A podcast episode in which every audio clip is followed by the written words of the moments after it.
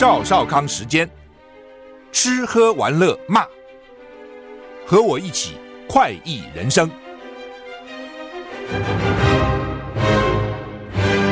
我是赵少康，欢迎来到赵少康时间的现场。今天是星期五啊，大家在工作一天啊，大部分人都可以休两天了啊。今天叫做小暑。啊，大暑、小暑、暑暑假的暑了，有二十四个节气啊。换句话说，一年十二个月啊，每半个月就一个节气啊。今天是小暑，我记得上次讲是什么立夏啊，记得吗？哈，两个礼拜以前说是立夏。气象局表示，太平洋高压势力还很强，还有呢西南风带来的暖空气，所以各地晴朗。炎热啊，高温普遍三十五、三十六度以上啊。桃园以北及花东纵谷呢，可能有三十七度以上高温发生的几率哈。大台北及花东也可能出现局部三十八度的极端高温。东南部可能出现焚风，这什么世界啊？怎么这么热啊？哦，尤其中午的时候非常热哈，要很小心哦。这个这是环境温度啊，体感温度一定比这个高很多哈。吴德荣在他的专栏里面说呢，今天、明天两天虽然台湾在太平洋高压边缘，但是因为西南风，所以从华南带出来干暖稳定的空气呢，让各地持续晴朗酷热，而且紫外线很强。今天礼拜五、礼拜天就后天到下礼拜三，西南风转渐渐的转偏南风，然后再转东南风，西南转偏南，再转东南啊、哦。所以你看西南嘛，西边跟南边之间再先转南，往南转。然后再再往右边再转东南，所以呢，高温慢慢会下降啊，那水汽慢慢会多啊，所以下礼拜二、礼拜三部分平地午后会有雷阵雨哈。欧洲模式显示呢，下礼拜四热带低压有五十帕啊会侵袭哈，台湾附近几率二十帕以下，发展为青苔的几率。还没有啊、但是慢慢呢可能会有影响，不过现在还在观察当中。就是我们看到我们的模式，要看欧洲的模式啊。气候变迁加上圣婴现象，全球都创六月最热的记录，全世界最有记录以来最热的记录哈。欧洲联盟气候监测机构叫做哥白尼气候变化服务，今天表示，全球上个月经历有记录以来最热的六月，陆地跟海洋温度都非常高。根据哥白尼气候变化服务这个组织说呢，今年全球六月比一九九一年到二零二零年的六月份均温高出摄氏零点五度哦，主要因为气候变迁把全球气温都推向新高。就是说，它比的是你看一九九一到二零二零三十年里面呢，六月今年六月温度最高，包括印度、伊朗、加拿大气温都高于平均值。墨西哥上个月极端高温导致超过一百人死亡，北京也记录到最最热的六月哦，北京也非常高。六月的时候，科学家说气候变迁加上今年出现圣婴现象，圣婴现象英文叫 El Nino，天气模式促促成破纪录高温。什么叫圣婴现象？是中太平洋及东太平洋赤道附近的表面海水异常暖化的自然现象，中部太平洋。东部太平洋，哦，那在赤道附近的表面海水非常暖，海海水暖就会影响嘛，啊、哦，伦敦帝国学院他们说呢，这个记录不让人惊讶，它只是证明气候变迁正在以令人担忧的步调前进。他说，未来几个月，圣婴现象会进一步增强，你会看到全球更多的记录被打破，并不意外。啊、你现在说啊，六月打破了，那也许你将来看到七月也打破了，八月也打破了。哦，有各种的这个破纪录的现象不稀奇哦。美国整合运算及企业外包供应商叫做 ADP 公司，今天公布数据说，在休闲餐旅业的推动下，美国私人企业六月招聘人数高于预期，新增就业四十九万七千人，就美国的基层的就业率很好了啊、主要就是因为休闲餐旅业哦，现在台湾很难找人。台湾各行各业现在都很难找人，那人到哪里去了？真奇怪哈！我我听到好多业者在那边抱怨说啊，人去哪里了？怎么都找不到人呢？哦，一人难求。美国也是这样，但是主要都是那种服务业啊、餐旅业啊等等啊。法新社报道，私人企业招聘人数激激增，显示呢，尽管 Fed 美国联邦准备理事会从二零二二去年三月以来连续十次升利息。劳动市场仍然异常热络，联准会上个月暂停升息，让决策者有更多时间评估升息对美国经济的影响。美国经济正显现比许多人预期更强劲的迹象。根据 ADP，上个月私私人企业新增就业四十九万七千人，是市场观察调查的经济学家预测中位数值二十万人的两倍多。就是本来经济学家预测是会增加两万，会增加二十二万就业人数，结果增加了四十九万七千，比预期多了一倍啊，就增加两倍了哈，double。休这这里面的休闲餐饮业就增了二十三万两千人。再来是营建跟贸易、运输跟公共事业，餐饮就占一半，增加的人啊、哦，所以呢，这不是只有美国，在台湾一样啊、哦，那餐厅都找不人，抱怨找不到人。以前你到餐厅去哈，哎，看那些 waiter、waitress 服务不好，大大致有这样讲哦，到餐厅去哦，男生比女生笨，真的很奇怪，男生很多地方都表现比女生笨哦，女生比较细心，也比较有耐心。哦，那个餐厅服务如果是男生的话呢，经常粗心大意了。哦，女生呢比好一些，但是也有啊，也有一些这个服务的态度啦，服务的品质不好。以前还会抱怨一下，哎，你这个怎么这样？现在都不抱怨了，也不用抱怨。为什么呢？你去体会体会，那个餐厅找到这么个人都不简单了。你抱会抱怨他什么呢？你抱怨他两下他不做了，啊，你不是给这餐厅找麻烦吗？真的，我不知道你有没有这个心情，我真的是抱着这种的心情。很多时候算了算，睁只眼闭只眼，那但怎么办嘛？他人都很难找，你要要求他怎样？哦，真的很难找人，到处都缺人，所以有些服务比较慢了，因为他人少啊，生意又好，最近生意还真好，很多餐厅生意真的不错啊。所以呢，假如说有些餐厅那个服务员的态人员的态度很好了，很有耐心啊，很细心啊，很周到，你就觉得哇，很 appreciate，就真的不错哦。但是呢。遇到不好的呢，或是你不满意的呢，就包涵包涵吧哈，也不必像以前一样要求那么一大堆了哈。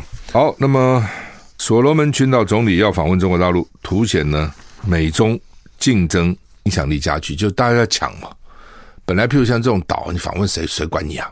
现在哇，这也要争哦。所罗门群岛总理苏加瓦瑞。将于下礼拜访问中国大陆，凸显北京跟华盛顿在南太平洋地区竞争影响力加剧，大家都要抢人了、啊。美联社报道，这东西就是这样，你不要我也不要，你要我也要，其实就是这样哦。你不要的时候呢，谁理他们？很多年根本没人理他们啊。那现在突然觉得哇，你要啊，哇，这就变成宝了，我要抢。大陆外交部发言人汪文斌说，苏加瓦瑞的访问将为两国关系注入新动力。中方愿意跟所罗门群岛呢，以此行为契机，深化政治互信，拓展务实合作，加强人文交流。苏加瓦纳在二零一九年跟台湾断交，与北京建交。二零二二年四月又跟中国大陆签署内容遮遮掩掩的安全协议，引发美国跟所罗门群岛的邻国澳洲、纽西兰的关切，担忧。大陆借此强化在太平洋地区的军事部署，也许这个岛没什么了不起，但是地位很重要，就担心哦，你们大陆去部署了哦，就在那边插旗了。在美国，拜登政府正在进行重新设立驻所罗门大使馆的计划，以抗衡大陆的影响力。换句话说，他原来是有大使馆的，后来觉得这么小个地方还派个大使，还是大使，对不对？那。带薪水啊，各方面什么人员啊等等，干嘛呢？撤回，现在说要重新派了啊！刚刚讲这个所罗门群岛原来就是一个岛，但是因为地位比较重要啊，所以呢，现在中美都要去抢啊。美国已经派出好几个高层、很高层级的代表团到南太平洋地区。哦，去年九月底呢，拜登也召开了第一场太平洋岛国峰会，而且呢，公布南太平洋地区的新战略，包含气候变迁、海上安全跟避免过度捕捞。等急迫性的问题哈，所以基本上这个这些地方原来从来没有入美国法眼哦，哎，现在哇，发觉老共要去了，就紧张了。澳洲、纽西兰也很紧张。南太平洋原来是澳洲的痙攣啊，就是听他的。那现在呢，发觉哎，有新的这个强权要来哈。我想这也是澳洲跟中国为什么一直紧张的，最近蛮紧张的原因之一啊。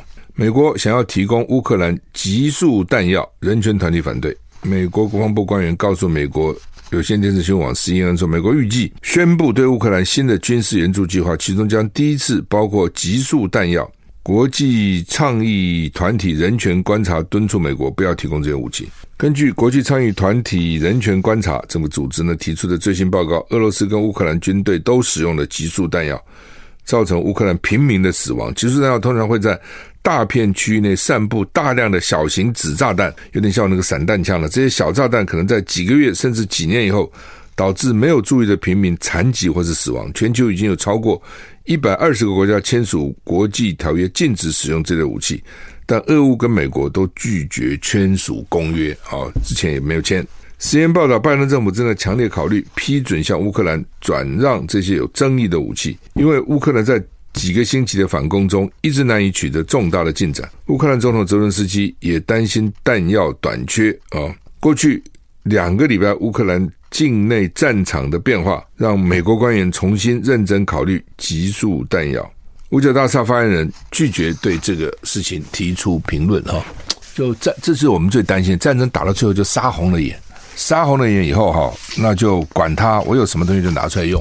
哦，大家担心俄罗斯的就用核弹嘛。哦，不管是什么战略核武、战术核武，战术核武也很讨厌了。那像乌克兰没有啊。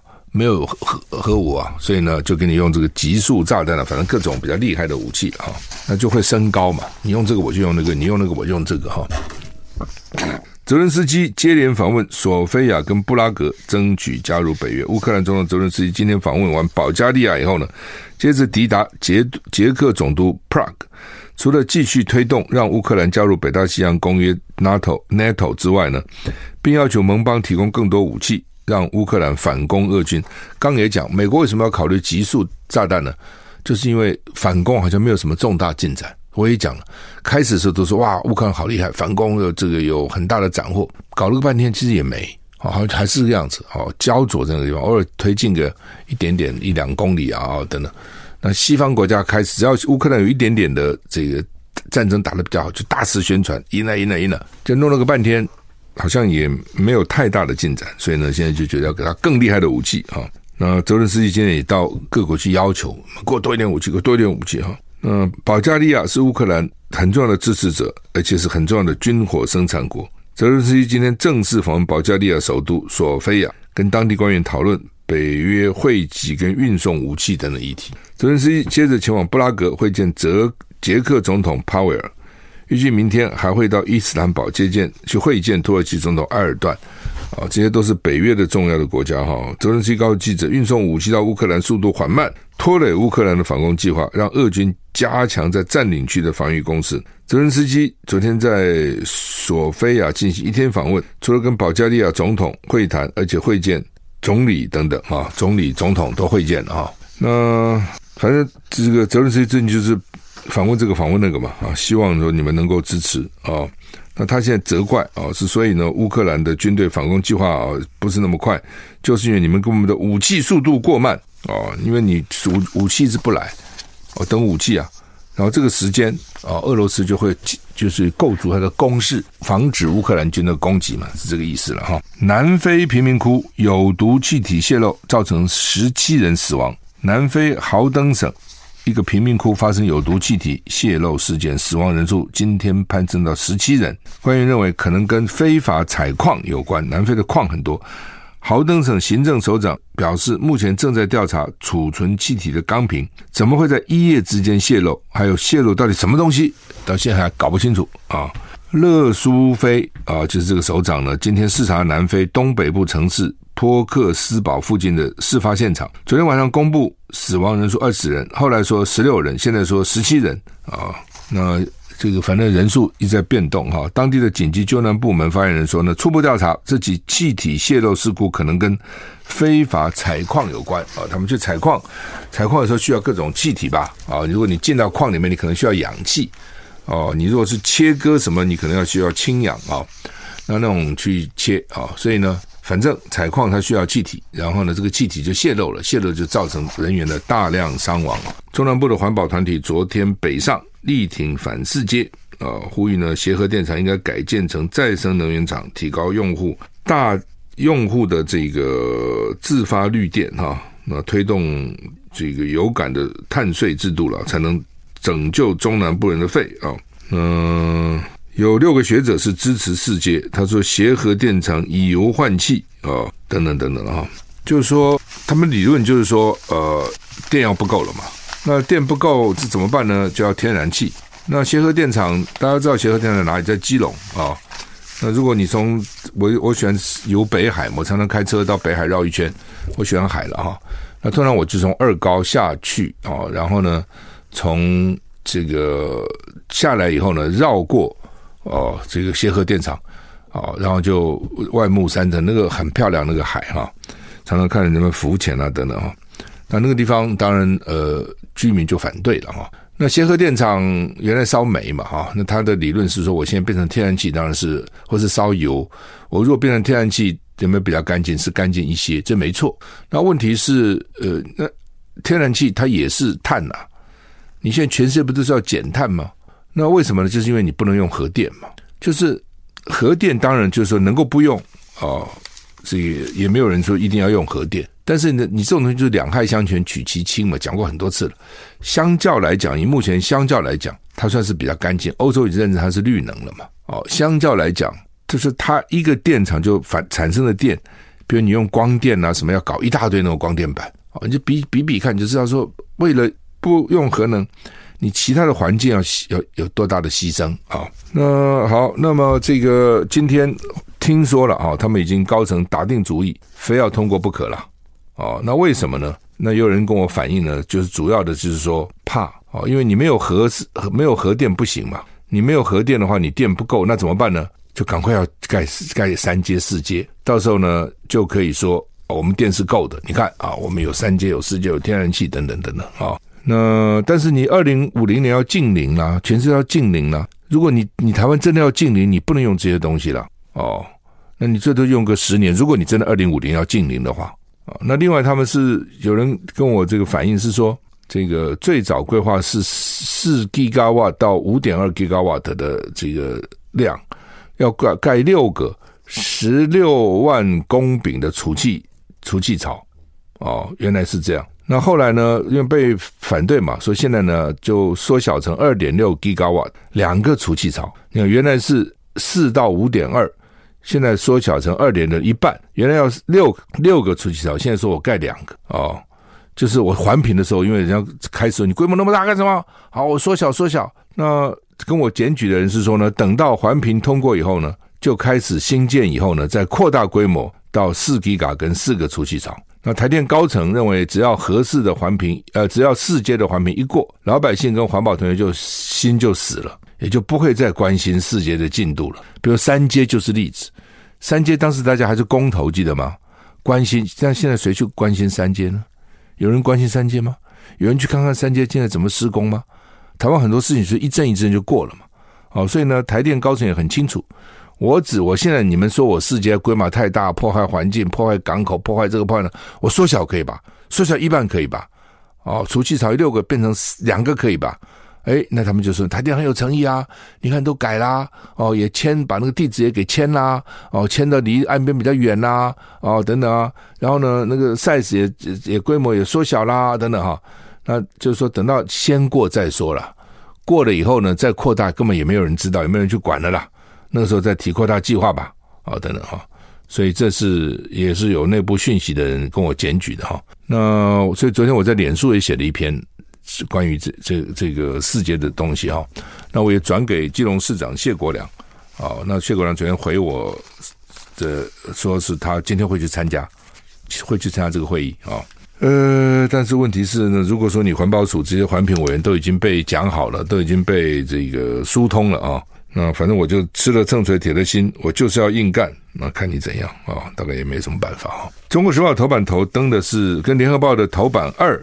哦，都在头版哦，就是《中国时报》头版头的标题是这样做的：郭信良被收，台南再掀政治斗争。这是正副议长选举的延长赛，因为呢，郭信良被收原因是疑涉土地重划弊案，传唤十九个人，地方议论，所以一定要斗到爬不起来，地方都在议论啊。都来议论啊！那联合报的标题是，台南市前议长郭信良涉收贿漏夜侦讯，减调搜索地政局人员十五人到案，市地重划涉收数百万啊！那好像我早上看到一个最新讯息是被当庭要收押了哈。嗯，郭信良就就是这次台南市议长，就郭信良呢，他是跟民进党亲近的，那但是呢他是无党，中南部很多的议员都是无党，那很多无党是跟国民党比较近的，只是呢，因为你你你你有个党都是很麻烦嘛。什么党纪处分呐、啊，又不能这个不能那个了，干脆我不要党籍的了，反正我有实力，我怎么样会选得上了，所以就变无党。哦，所以很多时候台中南部的无党非常多，无党籍。那这个郭信良呢，当时呢就是蓝绿通吃哦，有民进党支持他，有无党支持他，有国民党支持他，所以上次还能当议长。所以去年我去台南辅选议员的时候呢，站台呢他都去，都看到他，每一个议员他都去站台，而且台南那么热。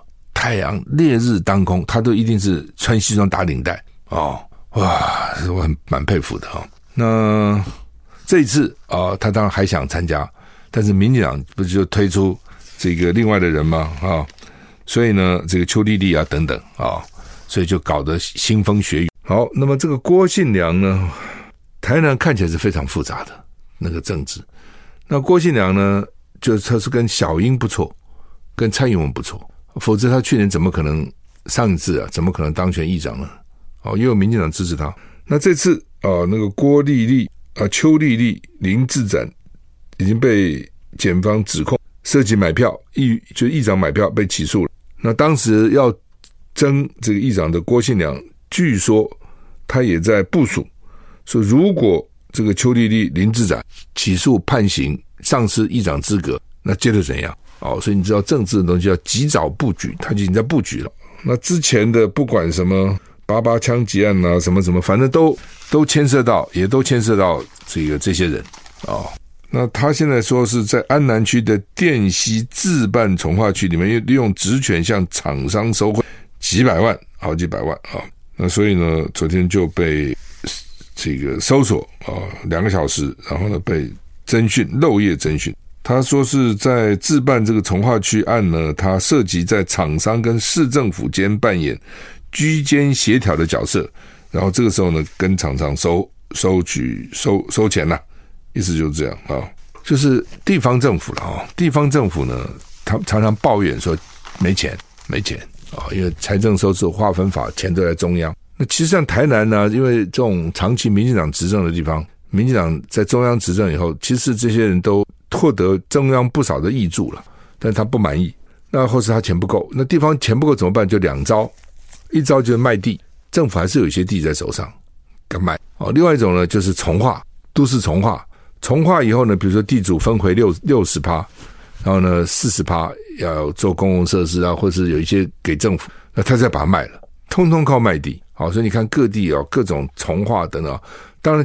是蛮漂亮的了，原来一些杂乱的地啊，现在重化有新的高楼大厦盖起来，等等公园盖起来，美术馆盖起来等等是漂亮，在这中间啊，那个利益就很大了。你自己想啊，重化利益是非常大的啊。那你如果你首长廉洁，当然没话讲嘛。如果贪污，这中间就有很多弊端。你比如说哦，像这个郭庆良说，他涉及的在这个厂商跟市府间扮演居间协调的角色，他要重划，他有几百个地主。那意见一定一大堆嘛？那这时候谁来协调跟政府？那他议长这个身份很好协调啊，对不对？议长嘛，大家都得尊尊重他一些，市政府也会尊重他一些啊。那现在讲，但事实上怎么不知道？讲就是他用这个中间协调的机会跟民众要钱了，这意思。因为这个土地这个重划以后的利益非常大嘛，哦，或者你将来这个我的土地重划以后放在什么地方，我旁边有什么？哦，这个其实都有蛮大的影响的。不过呢，外界在看，像《中国时报》等等，还叫做政治斗争。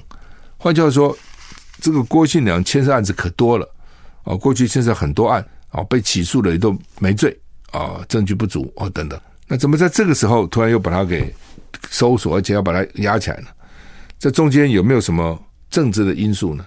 因为他是一个政治人物啊，政治人物遇到这种事，你说这个是他第一次遇到吗？不是啊。那早就知道了，那为什么这个时候办他呢？哦，说前检察官就开始，前检察长了就开始注意，起码这个注意了三好几个月了。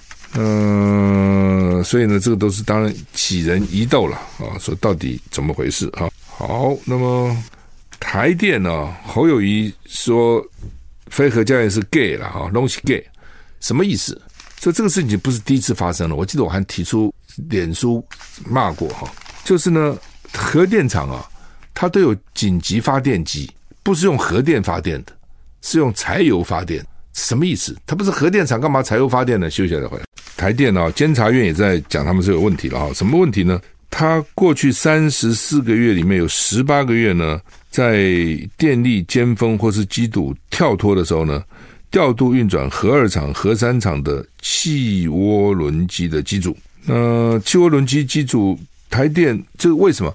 台电本身是发电的啊，核电厂啊，不是台电的，就是核核电厂本身发电，干嘛要用柴油发电机呢？就是第一个，就算是它是用核电，它有些东西也是要一般的电来来启动的哦。那如果这个电呢，核电发生问题的时候，那这个电怎么办？啊、哦，就必须要有，就他自己不能供他自己的电，它里面有电厂很多其他的也需要电嘛，那就要由这个紧急发电机、柴油发电机啊，或者他讲做叫做气涡轮机来发电。那这个这样讲好了，一个发电核电机组大概有一百万千瓦发电量，一百万千瓦。那这种这个这种气涡轮机组呢，一个机组只有四万到五千万千瓦。那是一百万千瓦，这是四万到五万千瓦，是差很远的，二十分之一、三十分之一。那这么少的电都要被台电拿来去发电，这不是表示电的确很吃紧吗？你天天跟我讲电够电够，连这个都要拿去用，而且呢，发电量应该纳入电业年报啊，它也没列入，就变成黑电，偷偷的发电啊。哦那台电是说，为什么不能用呢？说呢，本来呢，这个一个一年呢，规定可以发七七百二十小时，电厂呢，基本的预防一百二十小时，剩下六百小时，本来我就可以用啊，啊，等等哈，没有人说它不能用啊，哦，只是你用你按照按教保来嘛，按照规定来嘛，你还是要写进你的这个发电的报告里面了，你不能只在网上讲一讲啊。那所以呢？这个他没有用核电，没错，但是呢，他连这样的电都拿来用，就表示他的多么的吃紧。就是你不要以为说，现像民进党讲的电很高，平面讲一讲，民进党运气真的还不错哦。理论上讲，今年哈早就应该要要跳电停电了，为什么没有呢？因为现在用电需求减少，为什么减少？经济不景气，工业不景气，所以呢，其实。用电量是下降的，不要看下降个一趴两趴，好像没什么了不起，只是百分之一百分之二就差很多。经常的你这个 critical，你那个这种非常临界的需需求就在那个时候，哦，你少掉一点点，再加上电费涨嘛，所以大家现在用电，很多人就很谨慎，哦，能够不开冷气啊，能够节省就节省。但是家庭用电其实比例占的很少了，主要我是觉得还是因为经济不景气，哦，等等哈。所以呢，这个你看外销都连多少黑嘛？对，你如果紧张的时候是二十四小时工厂不停的动啊，很多工厂以前忙的时候一年都不能停，一直到了过年农历年，实在是没办法要岁休，然后呢工人放假，那个时候才才停哦，否则是不停的不停的开工，生意好的时候啊，那不好的时候那当然就哎呀这个就不可能二十四小时动嘛，那使用的的这个电就会减少，嗯。所以呢，每部发电、每部核能电厂、每座核能电厂有两部轻柴油的气涡轮机组，哦，就是用柴油发电了。通常那个紧急发电机都是柴油发电，嗯、连这个都拿来用，你就知道它的电其实是紧紧张到什么地步啊。那另外，行政院会昨天通过了啊，就是说什么房屋税了啊，那当然就被骂嘛，说你。执政七年都不做的事情，然后现在呢要选举了，赶快来给赖清德补血啊！而且呢，这个馆长他们要搞一个什么居住正义啊、社什么司法正义的那个游行嘛，哦，那民进党怕这个游行，只要一游行他就很紧张，那就先试出这些消息啊，是来来抵消一些你游行的动力。说民进党这么也做了，也不是没做啊。哦，这个房子三户以上，我们一户都没有，他有三户，税给他加重哦，等等，他认为这样呢可以把年轻选民的心给他找回来哈。但是呢，真的这样就有打房的效果吗？我也很怀疑了。这东西就看嘛，就假定说哦，你现在好，房屋税给我加，那如果房地产能够赚的钱比你这个加的钱多，我就不在乎嘛。假如说我买了房地产，过几年我也不涨，还付一堆的税哦。那说那不租给人家呢？租给人家也是不第不容易找到好房客啊。第二个你租的，万一他给你们乱破坏啊等等，给你搞，到时候呢不搬啊等等啊，搞死了，算了算了不租了。好，那你又没有租金，你又得付各种税，甚至还要付付管理费哦。然后房子本身，但你就希望它房子本身涨价又没涨，也不是也没有说一定会涨嘛啊。那在这种情况之下。你也去想算了算了算了算了算，对？我干嘛？我干脆不要了，卖了算了啊。那或者我不买嘛，不要买那么多房子嘛啊。那如果说啊，我买房子，哎，房子一下算哦，有有几年时间，哇，一直涨，一直涨，一直涨，这些税算什么？银行利息算什么？啊，这是比较的啊。现在啊，因为他们各种原因呐、啊，因为一起涨多了，这房子也不可能永远涨。哦，因为房子哈，以前呢啊，现在真的变化很大。以前呢，我常常讲说，我们辛辛苦苦赚的钱就被两个东西搞掉，一个房子，一个是车子。为什么？因为那时候车子跟房子价钱差不多。哦，那个车子对不对？你买一个房子，哦，那个时候三十平，假定说，哦，这个一平三万，九十万，那车子也好几十万呐。但是现在呢，车子价钱涨得有限，房子涨很多，哦，所以你买的。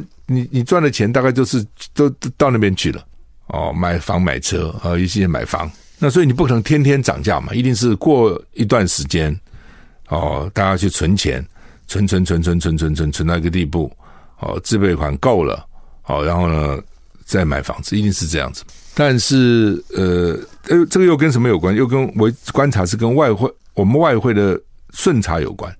假如那年顺差赚很多钱，那那些钱汇到台湾来。